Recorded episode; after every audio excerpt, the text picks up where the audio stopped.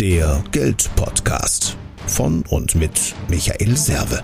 Für mehr finanzielle Gestaltungsfreiheit und einfach genügend Geld auf dem Konto.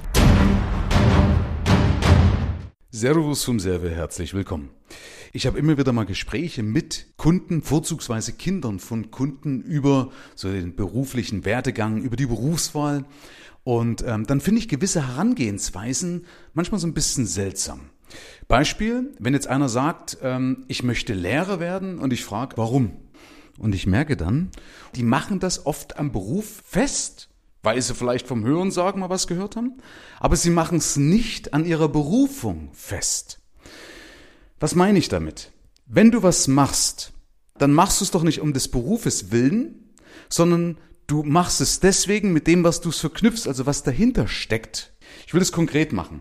Wenn du jetzt beispielsweise dich fragst, sagst, Mensch, was will ich denn irgendwann machen? Und du sagst, okay, so Lehrer beispielsweise. Weil ich Menschen was beibringen möchte. Oder vielleicht, weil ich es liebe, vor jemanden oder vor Leuten zu stehen und der große Mohalla zu sein falls ich diese Illusion vom Lehramt habe. Also was meine ich damit? Hinterfrage das, was du damit verknüpfst. Weil dann hast du ja viel, viel, viel mehr Möglichkeiten, als beispielsweise nur in Anführungsstrichen Lehrer zu werden. Ja, wenn du sagst, ich möchte Leuten was beibringen, dann könntest du ja Lehrer werden, du könntest Coach werden, du könntest überall, wo dir die Gabe gefragt ist, Menschen etwas beibringen zu wollen. Ja, da gehört ja zum Beispiel Geduld dazu. Ja, und genauso ist also wichtig zu sagen, okay, was will ich eigentlich? Was ist meine Passion? Was macht mir Spaß? Und daraus leite ich dann ab, was ich damit machen könnte und mache das nicht an einem Beruf fest. Wie komme ich da auf solche Sachen? Und zwar indem du einfach in die Vergangenheit schaust, was dich in der Vergangenheit genervt hat und was dir in der Vergangenheit Spaß gemacht hat, was dich in der Vergangenheit erfüllt hat.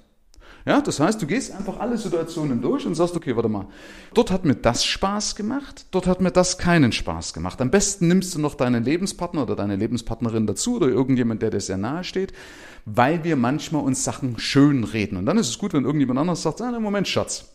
Da hast du damals aber irgendwie anders gesagt. Ja, beispielsweise bei mir ist es so, dass ich auch dazu neige, als Optimist, mir dann Sachen aus der Vergangenheit wiederum schön zu reden.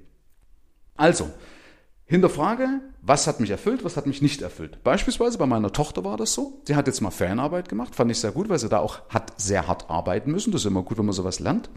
Ähm, und die hat in dieser Arbeit festgestellt, weil sie ein Dreischichtsystem hatte, ähm, übrigens auch eine sehr, sehr stupide Arbeit, ja, aber dass sie keine Nachtschicht machen kann. Sie hat festgestellt, dass die Nachtschichten sie zermürben.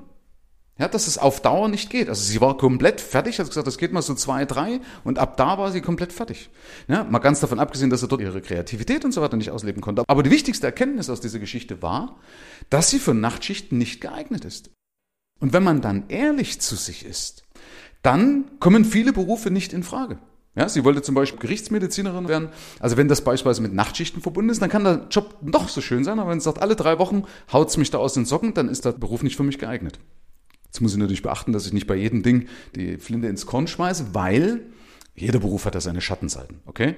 Also, wenn du Kinder hast oder wenn du jemand hast, der vor einer ähnlichen Entscheidung steht, kannst du ja gerne mal die Podcast-Folge mit dem oder derjenigen teilen und eben auch sagen, okay, mach's nicht zu sehr an deinem Beruf fest, sondern mach's fest an deinen Fähigkeiten und an deinen Fertigkeiten und leidest daraus ab, welche Möglichkeiten das du hast. Und als letzter Tipp noch, entscheide nicht für die Situation jetzt, sondern entscheide für die Situation zu dem Zeitpunkt, wo deine Arbeitskraft gefragt ist.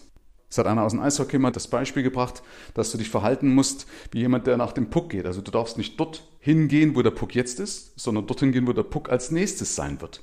Ja, und der Arbeitsmarkt kann ja sich verändern, wird sich auch verändern. Berufe sterben, Berufe gehen, also Berufe kommen und so weiter. Das ist alles im Umbruch, das ist nichts Schlimmes, das ist ganz normal, nur dass es vielleicht ein bisschen schneller geht.